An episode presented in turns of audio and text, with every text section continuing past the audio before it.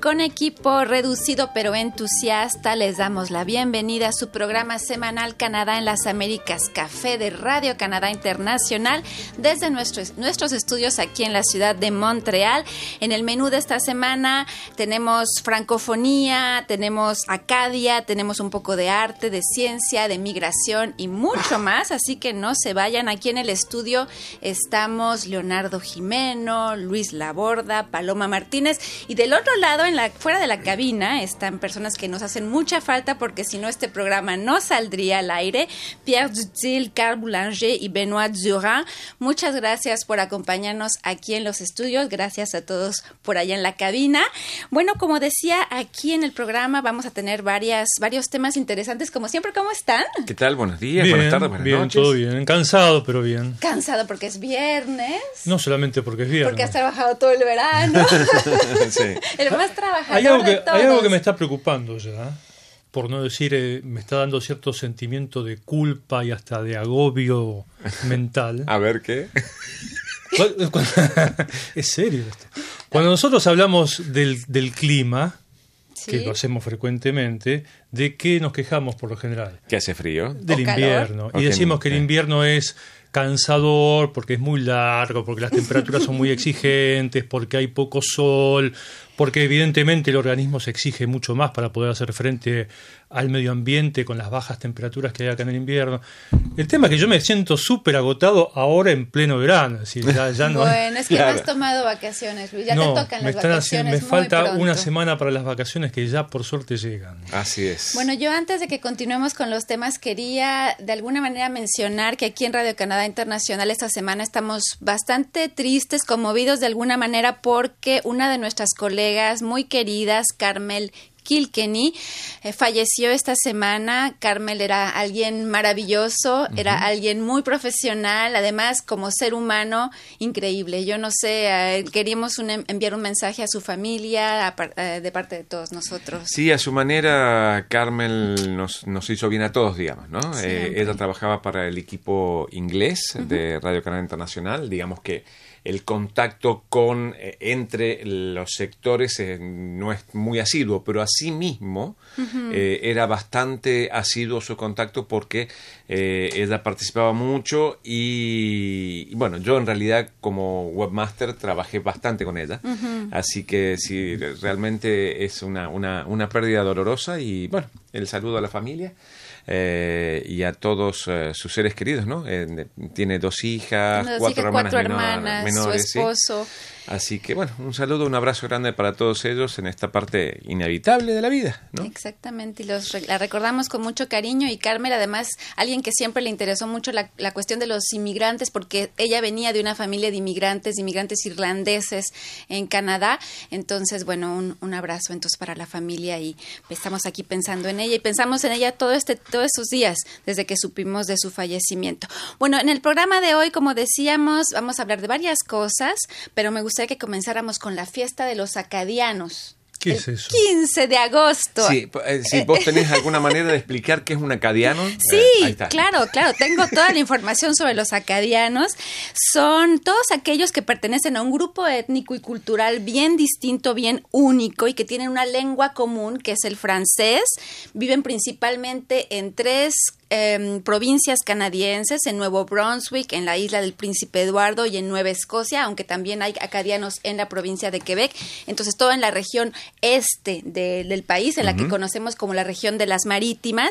Y también hay algunos que se, se instalaron en Maine, pero hay otros que son descendientes de acadianos que viven en, en Luisiana, en Estados Unidos, en el sur, que son, digamos, los descendientes de aquellos que fueron deportados desde Canadá hacia el sur porque hablaban francés. Entonces, de alguna manera es una celebración de la lengua francesa, de la cultura acadiana y de los acadienses, acadianos o acadienses. Ah, Creo que sí, distinto. Acadistas. Eh, y de la región de Acadia, que está, como decíamos, en esas tres provincias canadienses. Y bueno, en el marco de las celebraciones de los acadianos, se lleva a cabo el Congreso Nacional Acadiano y dentro de él una reunión de, red, de una red de ciudades francófonas de América y un encuentro de jóvenes en estas ciudades francófonas de las Américas. Y ustedes no, tal vez no se lo imaginaban, pero Buenos Aires y México son ciudades francófonas de las Américas. Ah, muy bien, no sabía. ¿En serio? Buenos Aires, francófono. Bueno, yo conozco dos o tres que hablan francés en toda Argentina, digamos. bueno. No, no, no. Bueno, En- la Alianza Francesa también está. No, pero yo creo que hay muchos descendientes de franceses. No, en- no, pero no en- solamente eso. es, eh, en, en la educación pública en la Argentina hasta, creo yo, los años 50, o por lo menos, eh, sí, por lo menos los años 50, si no los comienzos de los 60, eh, la lengua francesa era una de las lenguas enseñadas, incluso en el sistema público de enseñanza, y era una de las lenguas mayoritarias. A partir de los 60 comienza a ser suplantada por el inglés y hoy en día hay todavía institutos que enseñan el francés, claro. inclusive cuando uno hace eh, el bachillerato, no el comercial, sino la, no me acuerdo exactamente cómo es la, la denominación ahora de la escuela que no es comercial, la escuela secundaria que no es comercial. Ah. el, el francés es una de las lenguas que se enseñan ahí. Se da tres años inglés y dos años francés. Claro, nosotros tuvimos, yo tuve eso, por ejemplo. Yo tuve, eh, en realidad, desde primer año del del secundario hasta quinto tuve inglés y primero, segundo, tercero tenía francés. Claro. Bueno, pues entonces ya ven que sí. Y, y hay mucha gente que todavía lo habla y más allá de que muchos habitantes de Buenos Aires se sienten este, franceses y hablan de la arquitectura francesa, que es verdad que en algunos barrios de Buenos Aires efectivamente, pero bueno, Bueno, entonces esta red, esta reunión de, de, la red de ciudades francófonas de las Américas es organizada por el Cen- Centre de la Francophonie des Amériques o el Centro de la Francofonía de las Américas y están reunidos justamente en Moncton, en- dentro del marco de las celebraciones del- de los acadianos, varios jóvenes y varias personas, entre otros un mexicano y un argentino que tenemos por teleconferencia. Están por ahí Emanuel Alberto Videla y Carlos Adrián Zúñiga González, ambos profesores de francés en sus respectivas ciudades. ¿Cómo están? Hola, buenas tardes, ¿cómo está? Muy agradecidos de estar en esta emisión y poder darles nuestra experiencia eh, en Montón. Pues, ¿qué tal, Carlos? Hola, muchas gracias por la oportunidad. Ustedes son, como decía yo, ambos profesores de francés en sus ciudades respectivas, Carlos en México y Emanuel en Argentina. Entonces yo me, me preguntaba cómo dos jóvenes de ciudades hispanófonas de lengua, de lengua española llegaron a interesarse y además convertirse en expertos y en profesores de francés en sus ciudades respectivas. Carlos. Eh, en México hay un- una apertura, hay un ciudad muy grande. bueno, aún en un momento y, y, y pues desde el comienza una Carlos, te Oh. voy a interrumpir porque sabes que no estamos entendiendo bien lo que está pasando. Hay como una, un problema con la transmisión de sonora porque la imagen es perfecta, pero en el sonido queda un poco, deja un poco de des- que desear. Entonces, yo creo que van a ver nuestros colegas de la técnica si pueden hacer algo al respecto. Si no, em, yo creo que podemos seguir un poco hablando de los siguientes temas de la semana. Tenemos otros, de hecho, hicimos algo que hicimos la semana pasada y que vamos a volver a hacer esta semana, que es presentar algunas fotos de verano, porque, bueno, de verano o de lo que De hemos- verano o de no Sí, verano. Yo, yo estoy medio angustiado porque si bien hizo mucho calor y ha estado bastante lindo, eh, el sábado pasado fui a jugar mi partido dominical de fútbol y los eh, gansos llegaron y están- atacaron. No, no, se están moviendo. Eh, no, No, se van Leonardo, todavía. no me empieces a hablar de se van- problemas. no se van todavía, pero se están moviendo. Y eso que implica que están buscando bases como para, eh, bueno, emprender el viaje. No, Esto no ahora- significa ahora- que la semana que viene va- se van Ahora a ir. te entiendo. Yo me preguntaba, ¿a quién le estará diciendo ganso este tipo? Dice, los gansos se están moviendo.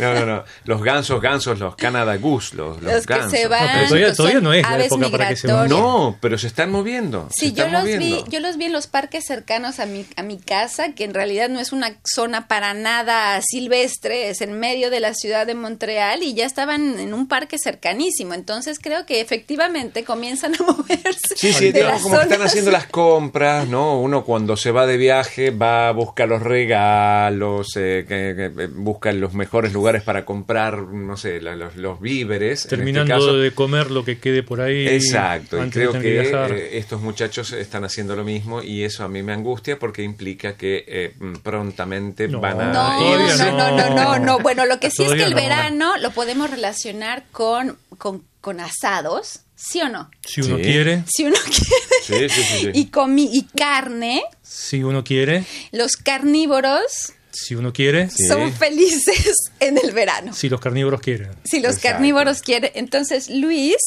estuviste paseándote por ahí. Eso es en una localidad cercana a Montreal que se llama Boucherville, que ha crecido muchísimo en los últimos tiempos. Hay un centro comercial del cual forma parte ese local, ese futuro local que estamos viendo allí, mejor dicho, Ajá. que se ha inaugurado hace relativamente muy poco tiempo, con un complejo habitacional muy grande, tanto para eh, gente mayor como para gente del común, familias este, con niños inclusive.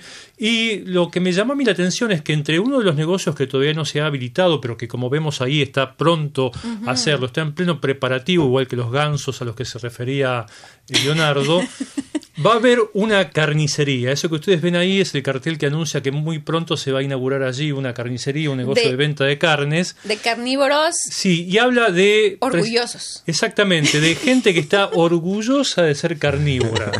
A mí, a mí me llamó mucho la atención, digamos, no es que me ofenda ni mucho menos, yo soy carnívoro, vengo de un país donde la, el consumo de la carne es toda una tradición, hasta que llegué a Canadá podría decir, un poco exagerando, pero un poco no, de que el, el 90% de mi alimentación era prácticamente solamente carne, ahora está un poco más variada, es verdad, pero bueno, me llamó mucho la atención, sobre todo en estos tiempos que corren, cuando los movimientos eh, de vegetarianos y Sí. de naturistas. Yo el otro día estaba en auto, va- eh, me mandó un amigo mío que estaba en auto una foto de una... mm, La patente ahora se le puede poner ocho letras, puede poner uno lo que quiera en la patente. Y dice vegana. ¿Ves? Bueno, Entonces, eh, hay gente- la gente como que toma orgullo ahora. En es- y, y, y decías de los vegetarianos, son orgullosos también. Sí, pero tampoco me pareció mal que estuviera que estuvieran orgullosos estos este carnívoros. ¿Cómo es que dice el cartel? Me olvidé. Fier fan- carnivore, Sí, eh, eh, carnívoros orgullosos. Orgullosos. o algo Con por el- orgullo. por el estilo. Y no me parece mal, porque también es cierto que no sé yo por qué razón, cuando una corriente de pensamiento o de, o de hábitos toma la delantera en algún momento, eh, quienes no están a favor o quienes están en la vereda de enfrente pasan a ser entre comillas, un tanto discriminados, vistos de mal ojo, etcétera. Entonces, hoy en día hay mucha gente que ve a quienes consumen carne mm, de manera Con- negativa. sí, es ¿no verdad. Y no me parece que deba ser así. Tampoco digo que necesariamente haya que estar orgulloso Por comer carne. Bueno, sobre todo porque se dijo recientemente que tenemos que cambiar hábitos de consumo, Sí. tal vez seguir comiendo carne, pero tal vez menos Sí, sí, carne. Sí, sí. Yo y creo con que eso que- ya contribuimos Me al parece medio que lo que esta ambiente. gente está muy orgullosa es de ver la facturación que va a tener pronto Claro, en ese lugar. exacto, de, eso de estar más que En orgullosa, ese local. muy contenta. Pero bueno, a los que estén orgullosos de ser carnívoros, pronto en Boucherville, la, la carnicería del barrio abrirá sus puertas. Excelente, me Y si- encantó, me encantó el cartelito. Exacto. Y siguiendo con temas que también son de verano, porque bueno, la gente, como decíamos, va a hacer asados, pero también va a viajar mucho. Y una de las zonas que más es visitada en Canadá, y bueno, en Quebec particularmente, pero en Canadá en general es una, es una región turística, es Percé. Podemos explicar, en la región de la Gaspésie, que es Sí, en yo el tendría norte. que en realidad buscar un, un mapa para que la gente vea dónde está Sí. per se. Eh, Pero voy a- dijimos que estaba, digamos, hacia el norte, sobre el río San Lorenzo. Digamos que el, el río San Lorenzo divide la zona este de Canadá, que, de la que hablábamos hace un momento, la región de las marítimas, y luego a un lado, entre, entre la zona de las marítimas y Quebec, está el río San Lorenzo, y el río San Lorenzo sube hasta el Atlántico hacia el norte. Entonces, bueno, per se está por allá. En la Exacto, punta. En la está punta. en la punta. Ahí no sé si podemos ver el mapa, no, no, no, no creo. Eh, bueno, después en todo caso. Podemos les ver tus imágenes, eso sí, tus fotos. Exacto, las fotos de, de- nosotros hicimos una, una escapada de casi una semana con mi familia en una casilla rodante y llegamos a Percé después de un largo viaje, son aproximadamente 12 horas. eh, desde Montreal a Percé y ahí, bueno, ese es el camino entre, eh, el anterior era el camino en realidad entre... Eh, eh, Gaspé y, per, y Percé, porque Gaspé es como la ciudad más conocida de esa región, Ajá. y el- la atracción turística Es de eso. Gaspé es justamente conocido, ¿no? eso que es, eh, se llama, por eso se llama Percé, porque Percé es como agujereado, y es una gran roca eh, Gigante. gigantesca que está, que tiene una, un agujero Una fantástico, una perforación perfecta Por la erosión. por la erosión y nosotros, bueno, nos fuimos hasta ahí. O sea, había que meterse el agua y caminar, el agua bien fresquita, eh, y llegamos hasta la parte de la perforación justamente de ese lugar turístico que en realidad está preparado para eso. Para que la Cientos y gente cientos de vaya. miles de personas recorren ese lugar eh, viendo la piedra perforada. Así que, bueno, esas son las ¿Podés fotos. cruzar a pie hasta allí? No. Sí, sí, es lo que me dependiendo la marea. Dependiendo de la marea. Si la marea está baja, uno puede pasar. Si la marea está alta, en realidad tampoco es tan tan alta, pero llega la- la- hasta la Sí, no, cintura. pero ahí si se ve. Ahora, en, la otra foto se veía así una especie Ahí de se ve la gente cruzando abajo. ¿Vos ¿Ves? Ahí Ajá. se ve la gente porque la marea, la marea está baja y uno puede cruzar del lado, digamos, eh, cuando uno está enfrente de la piedra, del lado izquierdo. Ahora, en la otra foto, que ya era cuatro o cinco horas más tarde, ya no se ve el paso, no se ven todas esas, eh, esa formación rocosa que permite atravesar hasta per se. Bueno, pues ese es un viaje que Leonardo hizo entonces por esa región de, de Quebec. Yo fui a Abitibi y también traje fotos de la Abitibi, que es una región de Quebec que está más hacia el oeste justamente y que está más cerca de la frontera con Ontario. Entonces yo fui por allá y también tenemos fotos de mi viaje a Abitibi, vamos a ver si las podemos ver. Y lo que es lindo de esa región es que nadie va por allá. Contrario a Per se, Claro, que, que es súper turístico. que es muy turístico. Abitibi Ay. es una zona donde poca gente va. Yo voy porque la familia de mi marido va ahí, tiene, una, tiene un chalet ahí y entonces ahí es donde yo voy. Pero no es alguien, no, no es nadie, no, la, mucha gente no visita ese lugar. Lo bonito es que no hay nada más, es decir, Bueno, sí, naturaleza, ¿no? hay mucha naturaleza y le decía la semana pasada, a on 40 est- minutos de ahí está, digamos, la tienda más cercana para ir a buscar comida. Entonces, la pasé muy lindo. Creo que tenemos fotos de Abitibi que, me, que podemos mostrar en ¿Cuán- este ¿Cuánto hay momento. de viaje desde aquí? Desde Depende a qué velocidad vayas, pero un viaje a Abitibi... Normal, 160, es así. 170 por hora. Ahí está, miren. Vamos muy rápido con las fotos. ¡Uh! Uh. Eso ya son otras fotos. Esa es una foto de un, evidentemente, que se lo encontramos en cualquier otra zona, no nada más de un en vecino, Abitibi. eh, de un sapo. El vecinito. la tomé porque mi hija siempre logra encontrar los, los, los animalitos más pequeños y los logra atrapar. En realidad nadie sabe, pero eso es un príncipe. Eso, exacto. Exacto. Siempre le damos un besito por si las dudas. y también hay otras imágenes de, del sol, pero Oui. creo que están tratando de conectarse con la Oui. gente con la que teníamos la entrevista hace un momento y no podemos ver las otras imágenes, eh, las otras fotografías. Bueno, A la tal vez podríamos pasar a ver eh, a, a ver el video de la aplicación de Radio Canadá Internacional. A menos de que Pierre nos pueda mostrar. No, ok, no sé qué vamos a hacer. El video de la aplicación. El video de la aplicación para invitar a la gente a que nos, a que nos siga por la aplicación también, que es Así una, es, le podemos encontrar en internet. Entonces Así ahí es, eh, hace un par de, de meses ya está disponible la aplicación de Radio Canadá Internacional. Es una aplicación eh, que tiene mm, características muy especiales y que mm, pone énfasis sobre todo en la producción del equipo, bueno, de los cinco equipos, ¿no? Del inglés, eh, francés, español, chino y árabe, que son los equipos que producen de, en el sitio de internet de Radio Canadá Internacional. En el caso de la aplicación es muy muy fácil de bajar. En, si van a nuestro sitio de internet, eh, arriba a la derecha hay una pequeña publicidad que dice aplicaciones ahí. Uno hace clic en ese lugar y va a abrir una página ¿Puedes donde nos manda directamente al enlace de las dos boutiques de aplicaciones más conocidas, Android y Apple. Así que ustedes pueden hacer eso, es realmente rápido y la aplicación funciona muy muy bien y es muy fácil, eh, de muy fácil manejo y con un toque pueden estar mismo mirando esta emisión en vivo desde la aplicación.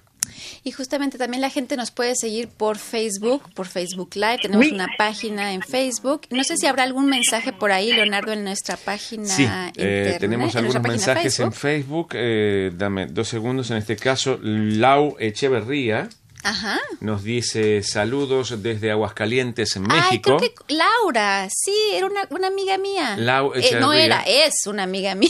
Dice, eh, a mí me encanta como le dicen a, los- a- a la gente de Aguascalientes. ¿Cómo es? ya cambiaron. ¿Cambiaron? Agua, aguacalentistas. No, eran hidrocálidos. Antes eran los Hidrocálidos. hidro... Me Pero encanta, me encanta. últimamente que he ido y ya, le- ya, ya nos dicen así. Ya no Aguascalentenses. Aguascalentenses son ahora. Me gustaba más. Aguascalen- hidrocálidos. Hidrocálidos no, es menos Huesca. impactante, Sí, sí, sí. Eh, después Jairo Castillo dice saludos desde Maturín, Venezuela. Y Dani Orozco, saludos eh, para Leonardo, para mí, desde San Luis, Argentina. Un saludo grande, Dani. Entonces, a toda la gente que nos está viendo en este momento Gracias. en, eh, bueno, en esta transmisión en vivo de Facebook. Y tenemos por ahí otros mensajes, Luis, por ahí Sí. tienes, de hecho tenemos uno que me llama y me gustaría que, ya- que lo mencionáramos porque Porque tiene que ver con algo que acabamos de hacer, que es mostrar imágenes de distintos sitios de Canadá, de esos lugares que nosotros recorremos habitualmente en esta vida nómade que llevamos a cabo aquí. Y como hacemos en todas las emisiones, les pedimos a nuestros oyentes, a nuestro público en general, que nos haga llegar videos o fotos de los lugares en los que residen para conocerlos un poco más, para conocerlos de otra manera, para no solamente tener los mensajes por escrito. Y en este caso nos dice eh, Robinson Mosquera, dice, hola, saludos desde Colombia, les escribe su amigo y fiel radio escucha, quiero participar de sus programas, pero hacer el reportero de un día. Mi móvil es, y da el número de su móvil, podría hablar de temas del proceso de paz, las drogas ilícitas y eh, a veces del gobierno colombiano en la erradicación de cultivos ilícitos, ilícitos, perdón. Espero la llamada. Es decir, Robinson ofrece aquí hacer a través de un video o de una comunicación en directo, sería este caso, pequeños contenidos sobre distintos temas de su, del lugar en el que él vive, del país en el que él vive, que es la propuesta que nosotros le reiteramos continuamente a nuestro público. ahora lo que sería interesante es que Robinson con esta nueva dinámica que tenemos con las cámaras y con el estudio, que nos envíe fotografías, tal vez si quiere colaborar con, con sonido también lo pueden enviar muy fácilmente, tenemos un, por el- en nuestro sitio internet pueden encontrar el, la direc- el teléfono, el número de teléfono al que nos pueden llamar y dejarnos mensajes por audio. Y si nos mandan eh, videos o imágenes por correo electrónico o por Facebook, pues también podemos presentarnos al mismo tiempo. Entonces, es. quien quiera participar en este segmento que antes teníamos y que era muy, muy, eh, era Popular. favorito, muy popular, ¿sí? Sí. Eh, Robinson Mosquera participó en el reportero de un día en varias ocasiones. Pero además es otra manera de mostrar esa América que es tan vasta, tan siempre hablamos de la diversidad que hay en lugares como en Canadá, en Estados Unidos, en otros países que también tienen territorios enormes. Bueno, América es un continente Sí. enorme, vasto, diverso, Tan con cientos de tradiciones, de costumbres, de hábitos, que incluso uno que viene de lugares en los que ha tenido la posibilidad de intercambiar con mucha otra gente, a veces no conoce, supongo que en el público habrá personas que estén en la misma situación, ¿por qué no usar las nuevas tecnologías para facilitarnos a todos conocer un poco más de esos Exacto. Claro. Y bueno, ya estaban hablando de las nuevas tecnologías, Ajá. que ya no son tan nuevas, digamos, ¿no? No. Ya son las tecnologías, las digamos. tecnologías. Eh, Gabriel eh, Parada Colín dice saludos desde CDMX, así que la Ciudad, Ciudad de de México. Y Saludos. Homero Mendizábal dice saludos desde Praga, Chequia. Ahí está. Ah, Gracias por mantenernos informados. Qué lindo recibir Muchas un video desde gracias. Praga, por ejemplo. Homero, ya sabes, Gabriel, Laura, Laura, todos que nos envíen videitos de sus zonas para que los podamos, de donde viven, de sus regiones de origen, y ahí podemos eh, conversar con ellos. Bueno, resulta que logramos comunicarnos con nuestros invitados, ahora sí. Pero por teléfono. Entonces vamos a hablar con ellos. Están por línea telefónica Emanuel Alberto Videla y Carlos Adrián Zúñiga González. Como decíamos, ambos profesores de francés. Carlos en la Ciudad de México y Emanuel Alberto Videla es en Argentina, en Buenos Aires. Y ambos están en la ciudad de Moncton participando en un evento que es la tercera reunión de la Red de Ciudades Francófonas de las Américas. Y se llama en particular el evento en el que están ellos con- eh, participando, Movilización juvenil porque ellos son jóvenes y es organizado por el Centre de la Francophonie des Amériques o el Centro de la Francofonía de las Américas. Carlos y Emanuel, ¿cómo están? ¿Ahora sí nos escuchamos? Hola, hola, hola, buenas tardes. Muy bien estar con ustedes nuevamente. Así lo identificamos rápidamente con el acento, ¿ah? Emanuel. y Carlos, ¿cómo estás? Argentino de Buenos Aires. Bueno, estábamos hablando hace un momento con Carlos y le habíamos preguntado, en realidad preguntamos a ambos y Carlos comenzó a responder cómo dos jóvenes de ciudades en las que se habla español se convierten en expertos y en maestros de francés. Carlos. Eh, bueno, pienso que no es raro encontrar eh, en México eh, personas que se interesen en aprender lenguas extranjeras. Pienso que el francés es muy popular y a mí personalmente me gustó mucho y pues bueno, me esforcé mucho en, conocerlo y al día de hoy, bueno, trato de, mejorar y no perderla. Y estamos viendo al mismo tiempo imágenes de la fiesta de los acadianos, que es en, el marco dentro del, dentro del cual se está realizando esta reunión de, los, de las ciudades francófonas de las Américas. Emanuel, ¿y tú por tu lado cómo llegaste al mundo francófono, a la francofonía allá en Buenos Aires?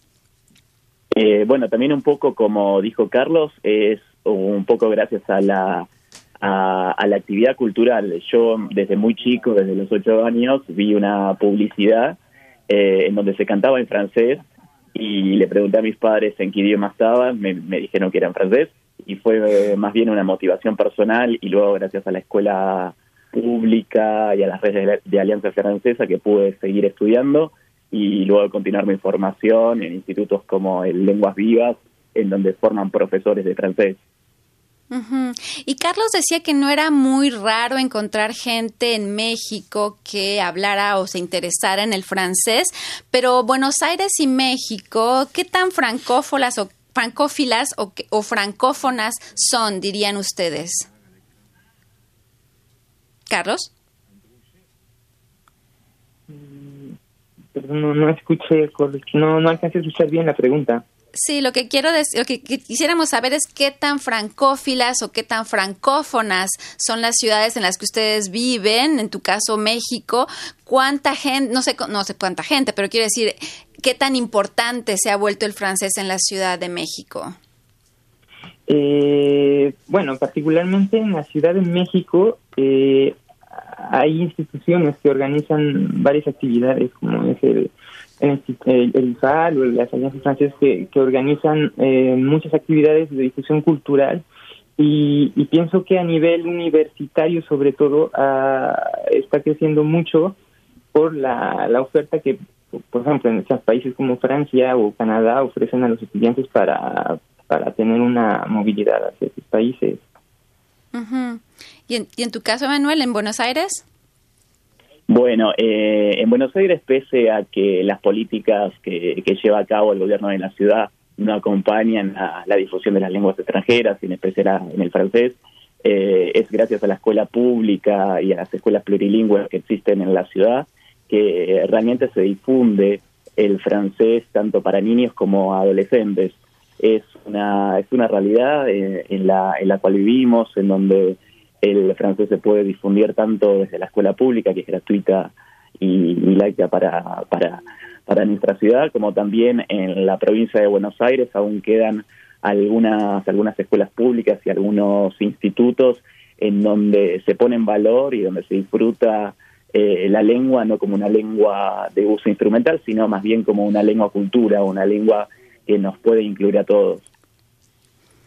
Muy bien. Leonardo.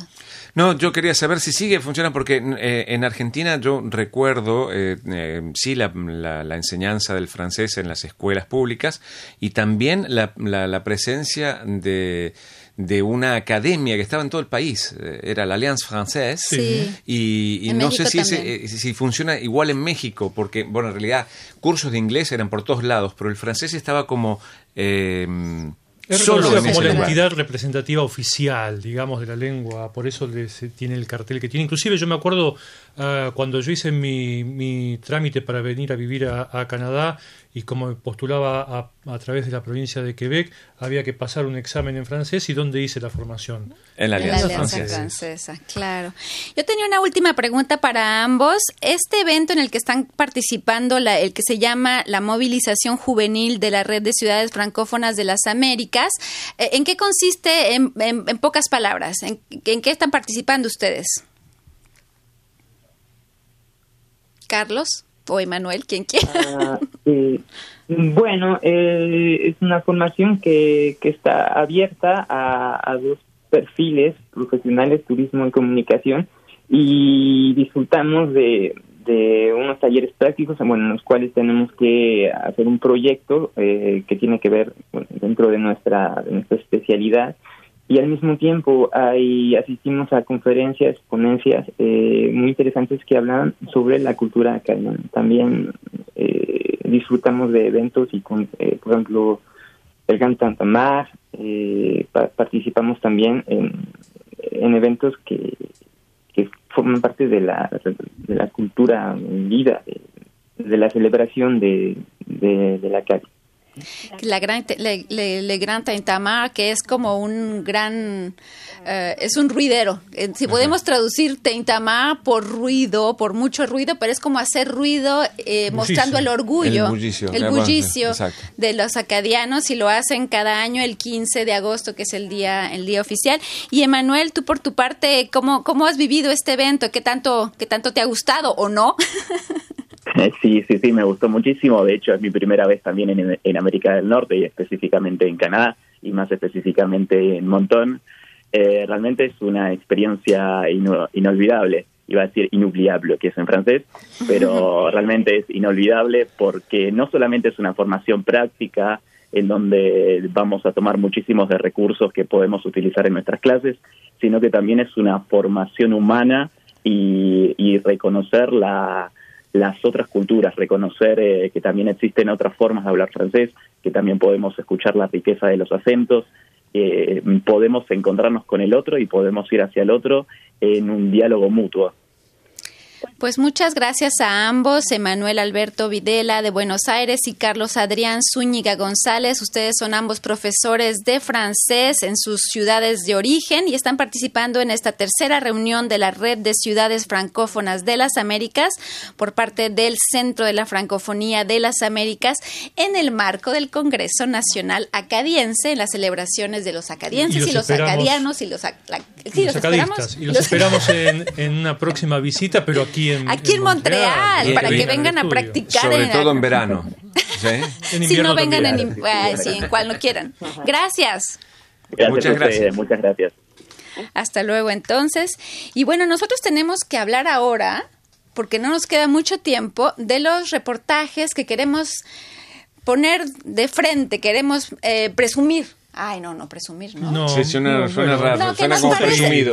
Hacer gala. Sí, claro, que nos, que nos pareció importante mostrar, exhibir. mostrar, porque hacemos varios reportajes por semana y cada semana pedimos, nos piden, queremos presentarles uno. Exacto, en particular. Exacto, exacto. Yo, Entonces, Luis, supuesto, eh, no, Leonardo, tú nos vas a hablar de ciencia ficción casi. De ciencia ficción, exacto. y es justamente lo que está presentando este, bueno, ustedes lo conocen, Elon Musk, y para aquellos que no lo conocen, es el creador de empresas como PayPal, eh, bueno, después se retiró, y Tesla, y SpaceX, y Hyperloop, son todas empresas eh, que empezaron así como un sueño y una cosa así bien de ciencia ficción y que finalmente se concretaron. Pero esta es muy Ese ciencia es el, ficción. Elon Musk. Ese es Elon Musk.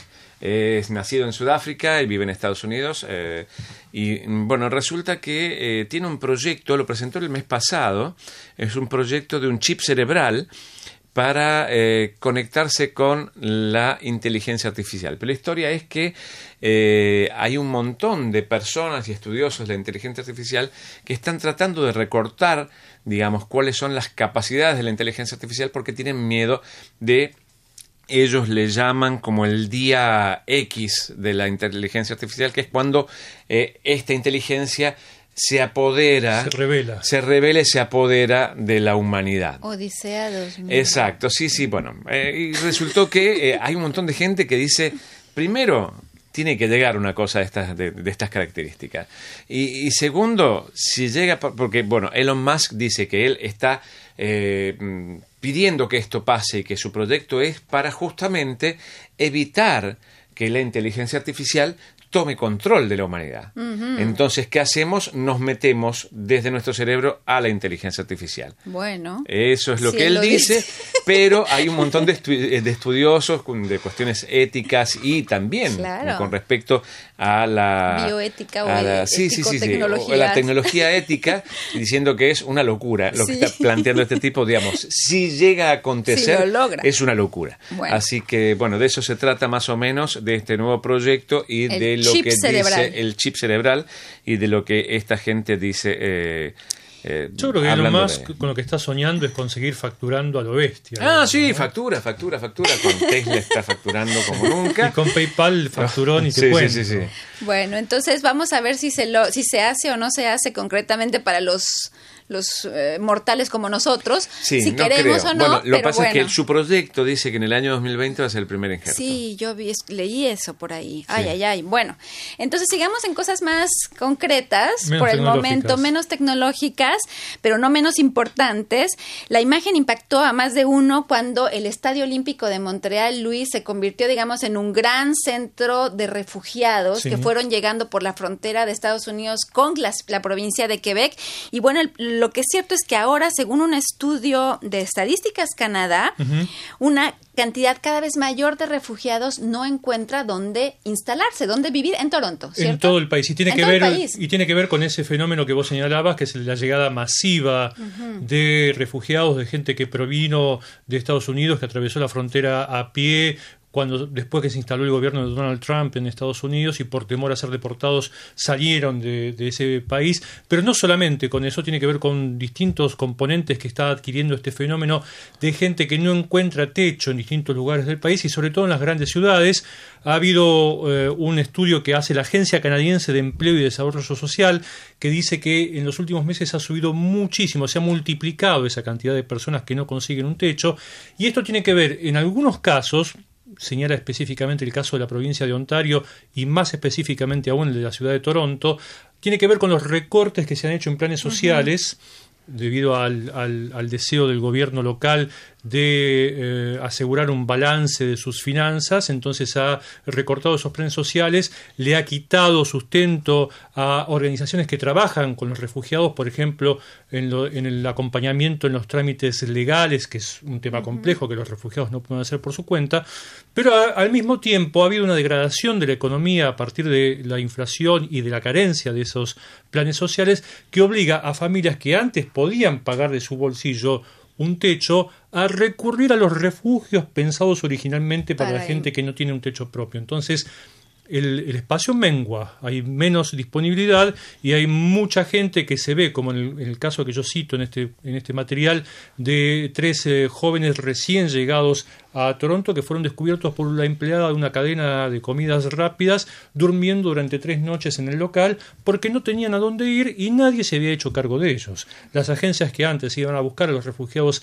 a los aeropuertos y los acompañaban hasta que podían comenzar a, moverse por su cuenta, ya no pueden hacer ese trabajo porque no tienen los fondos que le ha quitado el gobierno provincial de Ontario y el gobierno de eh, mm, Toronto se está viendo también en problemas a raíz de esa misma situación. Así que un tema que al, que no siempre se le presta demasiada atención y que se está tornando cada vez más complejo en todo el país, no solamente en Ontario y no solamente en Toronto. Que además está aunado a toda la, falta de vivienda accesible de cualquier modo, independientemente de que sea refugiado o no. Por eso te decía que tiene distintas aristas y una de esas es precisamente, por ejemplo, el alza de la vivienda en todo el país. En todo el país. Las, además, hablaban mucho de la presencia muy, muy, muy intensa, muy frecuente en las, en las regiones canadienses de empresas como Airbnb y otras empresas que rentan departamentos y que al final van ocupando los espacios por si va, a venir una persona a rentar, pero no lo hacen accesible a la población del lugar. Los que tienen menos recursos se ven siempre en el medio de la nada. Exactamente. Y bueno, entonces este reportaje, los dos reportajes del, del Están Leonardo estará en ya. línea mañana, por la mañana, y el de. Luis está ya disponible en nuestro sitio internet. Eh, ¿Y tú qué nos traes? Y yo que les traigo. Yo que les traigo, porque este fin de semana termina el gran festival de la, del orgullo gay, del orgullo LGBTQ. Y- Plus. Plus, Ah, sí. Ese ya- ya hay mucho. LGBTQ+. Plus, Entonces, en la ciudad de Montreal, que es una ciudad con una, una digamos, con mucha presencia física y porque tenemos hasta un barrio en el que se hace, digamos, presente y se festeja, se celebra este orgullo LGBTQ+.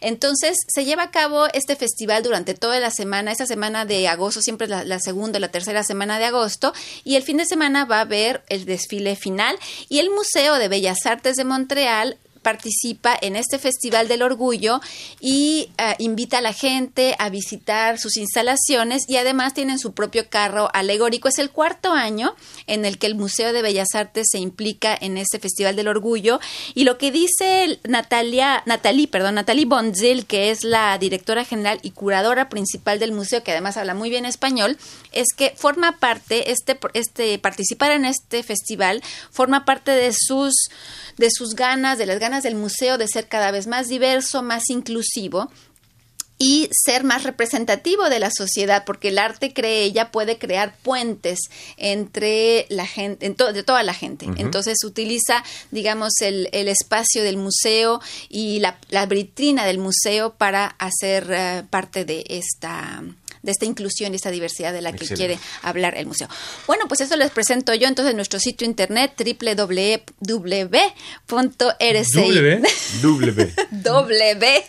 punto- Pareces español, la W. Triple W. Qué largo, ¿no? W. Triple W. Bueno, Ah, www.rcinet.ca en español y no podemos irnos sin hablar de Woodstock. Ah, pensé que te habías olvidado. No me No, olvidé igual de antes, Woodstock. un- antes cortito, un, mensaje. saladito, un, un saladito. Un saladito. Tengo hambre, no hemos almorzado todavía.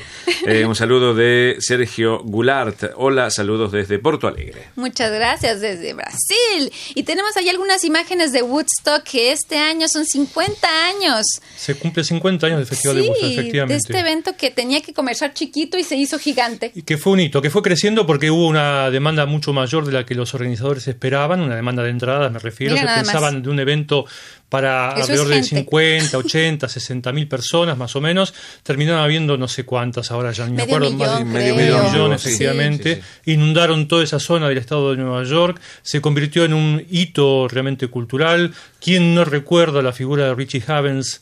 cantando con su guitarra Freedom, Libertad, que es uno de los íconos de ese festival, que contó con muchísimas figuras de renombre y que abrió las puertas a los grandes eventos del, del rock, eh, junto con el festival eh, a beneficio de Bangladesh, que en su momento organizó George Harrison en los Estados Unidos, en el Madison Square Garden, y que fue en ese caso el primer evento benéfico del rock and roll en, en el mundo. Woodstock tiene ya su lugar en la historia, su lugar en la música y para los amantes del rock más puro vale la pena volver a ver los viejos videos de ese festival. Y en ese video que estábamos viendo, pues presentaban a artistas de Quebec y artistas de Canadá que estaban presentes, que estuvieron presentes durante Sí. el festival y eh, era una cele- ese video mostraba, digamos, eh, Woodstock, Woodstock o estos artistas 20 años después de haber participado en el evento. No sé si tú tengas algún un recuerdo específico. No, no, yo habías no, nacido. no había nacido. No no, habías no, no, nacido, no, lo yo nací sé, en el año 72, así que no... No, No te tocó. No me tocó. Casi, no por me- unos me- me- añitos. en realidad, eh, conozco de Woodstock porque la gente sigue hablando hasta el día de hoy. Es lo que me que pasa a mí. pasó. Es lo que me pasa a mí. Claro, Yo él tampoco tampoco nacido y- nació en esa época. Y, y- y- y cómo se ha tratado durante el paso del tiempo y en la historia de mm, no, no rehacer, pero de hacer cosas similares a Woodstock y no se logró. Si bien han habido, eh, por ejemplo, Rock in Rio fue extraordinario sí, sí. también. Sí, pero son otro tipo de eventos. Exacto. Eso fue un exacto. evento social y ese un evento social como tal en ese sentido no se puede reproducir. El Festival de Woodstock le puso el broche de oro a lo que fue la era del flower, del flower power en Estados Unidos y eso no se puede puede recrear. Claro, exacto, Claro, exacto.